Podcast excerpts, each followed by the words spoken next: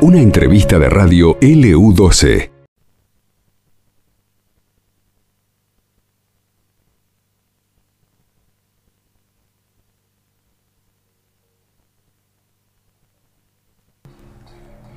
Diecisiete horas 33 minutos y venimos en LU12 contando en las tardes muchas historias de mujeres que están en eh, profesiones y en trabajos que por ahí eh, hasta, hasta la fecha siempre lo realizaban los hombres. Nos vamos a ir hasta la provincia de Córdoba, hasta la localidad de Villa Santa Rosa, porque vimos eh, en los diferentes portales de noticias de la provincia de Córdoba esta que tiene que ver con la primera mujer en conducir una ambulancia dentro de la provincia de Córdoba. Tenemos del otro lado de la línea a Malvina Orlando. Malvina, muy buenas tardes. Pablo y Nancy te saludan. ¿Cómo estás?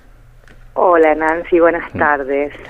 Malvina, qué, linda historia. Y bueno, ¿cómo, ¿cómo te incorporás al mundo del trabajo y llegás a ser la, la primera mujer chofer? Uh, bueno, comenzó, bueno, vivo acá en Santa Rosa de Río Primero. Y mm, al frente de mi casa había un consultorio odontológico hacía muchos años y bueno, yo mi trabajo no, no me alcanzaba para vivir.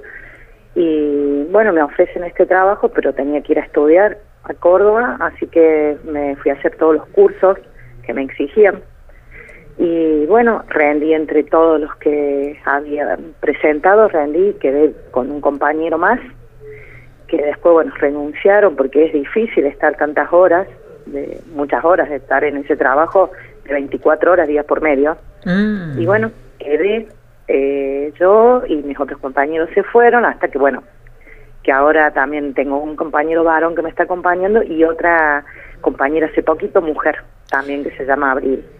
Malvina, pero antes de esto, ¿a qué te dedicabas? Contale a la gente, porque eh, primero que conducir una ambulancia no, no debe ser nada fácil, ¿no? Todo lo, que tiene que ver, porque es, es, eh, un vehículo que va ante una emergencia, que concurre ante una emergencia y no es eh, un manejo tranquilo, digamos, de un vehículo.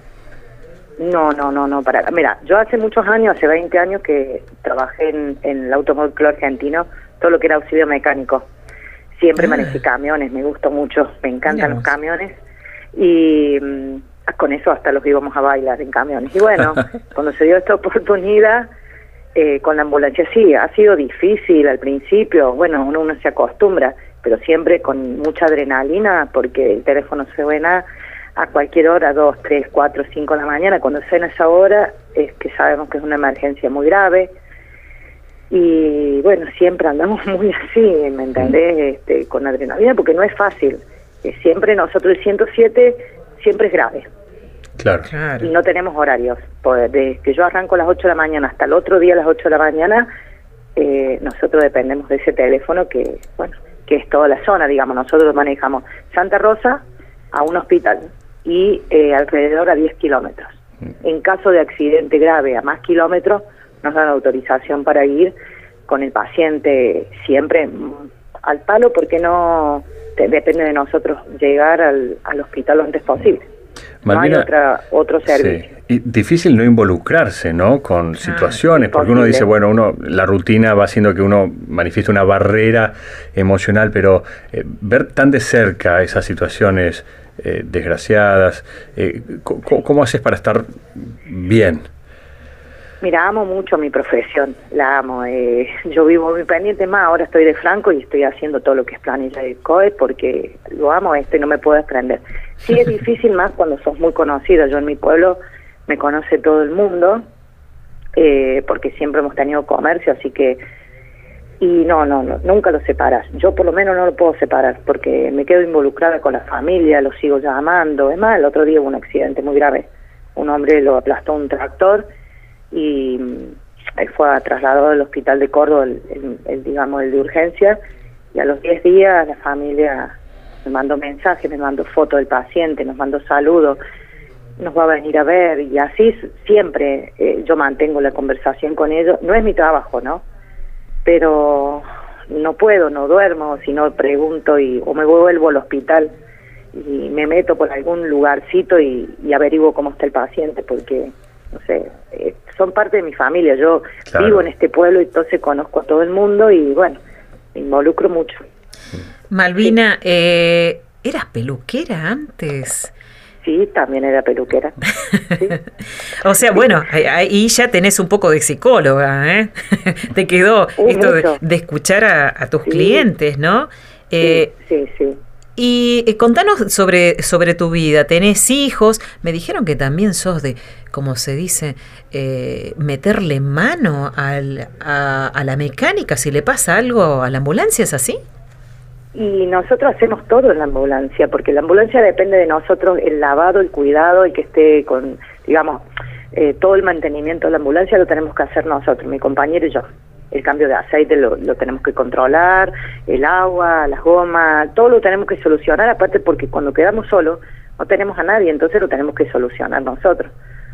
Eh, así que sí, sí, hacemos todo nosotros en el 107. ¿Y la peluquería eh, ya la dejaste de lado?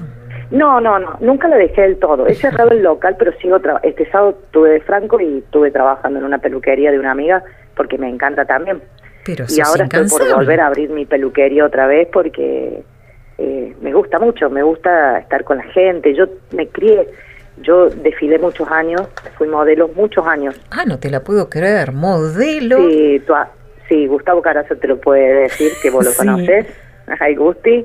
Y sí, vi en las pasarelas de los ocho años, hasta con, qué sé yo, en el Mundial 78 con Pata Villanueva, que era la mujer de Tarantino. Claro, y bueno, siempre. claro el conejo. Eh, pero eh, a mí me dijeron, me dijeron una morocha tremenda, claro, porque te ah. conocen de toda la vida. Eh, en este momento, ¿cuántos años tenés, Malvina? 52 años tengo. Y también, o sea, has hecho de todo. Ya nos vas a contar cuál fue tu leitmotiv, pero también estoy leyendo que fuiste la primera mujer en trabajar en una estación de, de Córdoba hace más de 20 años. Sí, sí porque yo estaba en Córdoba en un lugar, no me gustaba donde trabajaba y salí un día a caminar, caminé como 50 cuadras y llegué a esa cola y pregunté de qué era y me interesó, me anoté y de 100 que éramos, quedamos las últimas tres, que fuimos las tres mujeres que empezaron a trabajar en el Automóvil Club Argentina, la IPF, que no tomaba mujeres, y hace 20 años no había nacido mi hijo, eh, me anoté y, y trabajé ahí bastante tiempo, casi cinco años, y después pasé porque me gustaba el rally, eh, me anoté en el Automóvil Club, que depende del ACA también. Sí. Y empecé a trabajar en el rally con el auxilio mecánico y bueno, ahí me dio oportunidades de andar en helicóptero, conocer gente, me encantó mucho. Y bueno, después dejé Son muy intrépida, Malvina. ¿eh? Sí, en las canteras, en unas canteras sacando materiales eh, con los camiones y dije, bueno, después ya me asenté un poco cuando mi hijo, cuando nació, que ahora ya tiene 18 años, y puse mi peluquería, trabajaba de eso, y bueno, ayudando, siempre tratando de ayudar a la gente lo que uno pueda, mm. hasta que empecé a trabajar ahora hace cinco años con, la, con el 107, que es mi, mi pasión, y, y bueno, justamente ahora quiero hacer otros cursos más, porque siempre algo sale, y es tan lindo, tan lindo, y conoces tanta gente Así que bueno, esa es un poco mi vida. Malvina, ¿y, ¿y cómo te sorprende la pandemia siendo chofer de ambulancia? ¿Cómo... Duro, duro, eh, porque nosotros somos, eh, digamos, el mismo personal para las dos ambulancias. Tenemos una ambulancia que se dedica a todo lo que es parte febril, el COVID, y el 107. Y a veces estamos en una emergencia y nos llaman de otra vivienda con COVID grave también, que tenemos que trasladar al hospital, entonces nosotros tenemos que dejar un paciente en el hospital a medias, subir a otra ambulancia y buscar el otro paciente, descontaminarnos nosotros, buscar el otro paciente, después volver de ahí, descontaminar la ambulancia, nosotros, todo, que eso lo hacemos también nosotros, y eh, bueno, volver al ruedo a esperar un 107 o lo que sea. Así que nosotros, las mismas personas, el mismo equipo que somos de tres, subimos a una y bajamos a otra ambulancia. Es duro porque la gente está triste, está enojada, tiene eh, miedo, está cansada y entonces eh, mucho recae en nosotros porque bueno, a veces eh, toda esa cosa que te está pasando con quien tienen contactos con nosotros. Y últimamente vemos cosas muy tristes, falleció mucha gente en mi pueblo, familias, dos hermanos, un ejemplo, tres días de diferencia, un papá y un hijo de la misma familia, entonces enfrentar eso cuando uno conoce tanto a la gente te quiebra, hace que llores, que estés triste, que vengas a tu casa y después de tantas horas no, después de tantas horas venís con esa cara a ver tu hijo, ¿me entendés? Malvina, eh, ¿vos arrancaste a trabajar a qué edad? ¿En el 107? No, no, no. ¿O, eh, de mi vida normal? Sí, de tu vida, que, que ya nos has contado que pasaste por todos llevaba, Nos llevaba a buscar la leche en un camión de la leche con los tarros. A los cuatro años mi mamá ya nos llevaba. Así que yo empecé a manejar más o menos, ayudarle a mi mamá a manejar y mis hermanos ya manejaban eh, a los nueve años, hace la primera vez, robé el camioncito. y ahí arranqué y que mi mamá corría por atrás. Y de ahí nunca más nos bajamos del camión. Malvina. Y después hemos tenido fábrica de ladrillo y bueno, sí, muy, de muy chiquitos. Eh, ¿Qué le dirías a tantas mujeres que se han quedado sin, sin trabajo en esta época de pandemia? Tantas que se deben sentir eh, cansadas, eh, desesperanzadas, ¿no? agotadas también por ahí de, buscar algo, eh, qué sé yo, yo creo que por ahí eh, está cambiando ahora, ¿no? Gracias a Dios el, perfil, la búsqueda laboral de una mujer, porque antes se quedaban sin trabajo y apuntaban a niñera o, bueno, eh, a, limpieza, ¿no? y después de escucharte a vos, yo creo que más de una mujer debe decir, se puede, se puede mucho no más, fue, ¿no? muy fácil, ¿no? No fue muy fácil, me han pasado muchísimas cosas eh, que muchos dicen como uno puede. Eh, yo, mi mamá, un ejemplo, te cuento, hace unos años se suicidó y, y eso fue un gran quiebre en mi vida. Y crié a mi hijo sola y siempre encontré la forma de salir. Yo creo que está en cada uno. Es decir, yo sé que hoy es muy difícil, pero está en, que vos siempre tengas esa, esa buena onda de decir, bueno, yo puedo y en lo que hago lo trato de hacer bien y se puede, ¿me entendés? Es decir, en lo que sea, yo creo que hay algo para inventar. Eh, vas a hacer empanada y le busques la vuelta, o vas a limpiar una casa, o a barrer un cordón cuneta, y yo creo que hay una forma de salir, porque siempre van a encontrar la parte buena de uno, para darte una mano, para ayudarte, para estar los buenos amigos. Yo tengo buenos amigos que siempre me alentaron. No es que me dieron, me ayudaron emocionalmente el tener buena gente al lado. Y yo sé que se puede, porque yo he hecho trabajos que mujeres no hacen y en una época que menos, hace 20 años atrás o más. Y está en, en uno, en, en, uno querer salir del mando de algo, de que te hagan sentir menos o que te digan no vas a poder. No, sí, sí se puede. Y adaptarse, Malvina. muchas cosas. Sí, y no es fácil, ¿no? porque mayormente son varones, mm, muchos varones. Eh, pero con respeto. Yo pienso que si vos tenés respeto al, a la otra persona, esa persona eh, va a aprender a tener respeto por vos y ahí es cuando vos comenzás eh, a ver las cosas buenas de, tu trabajo.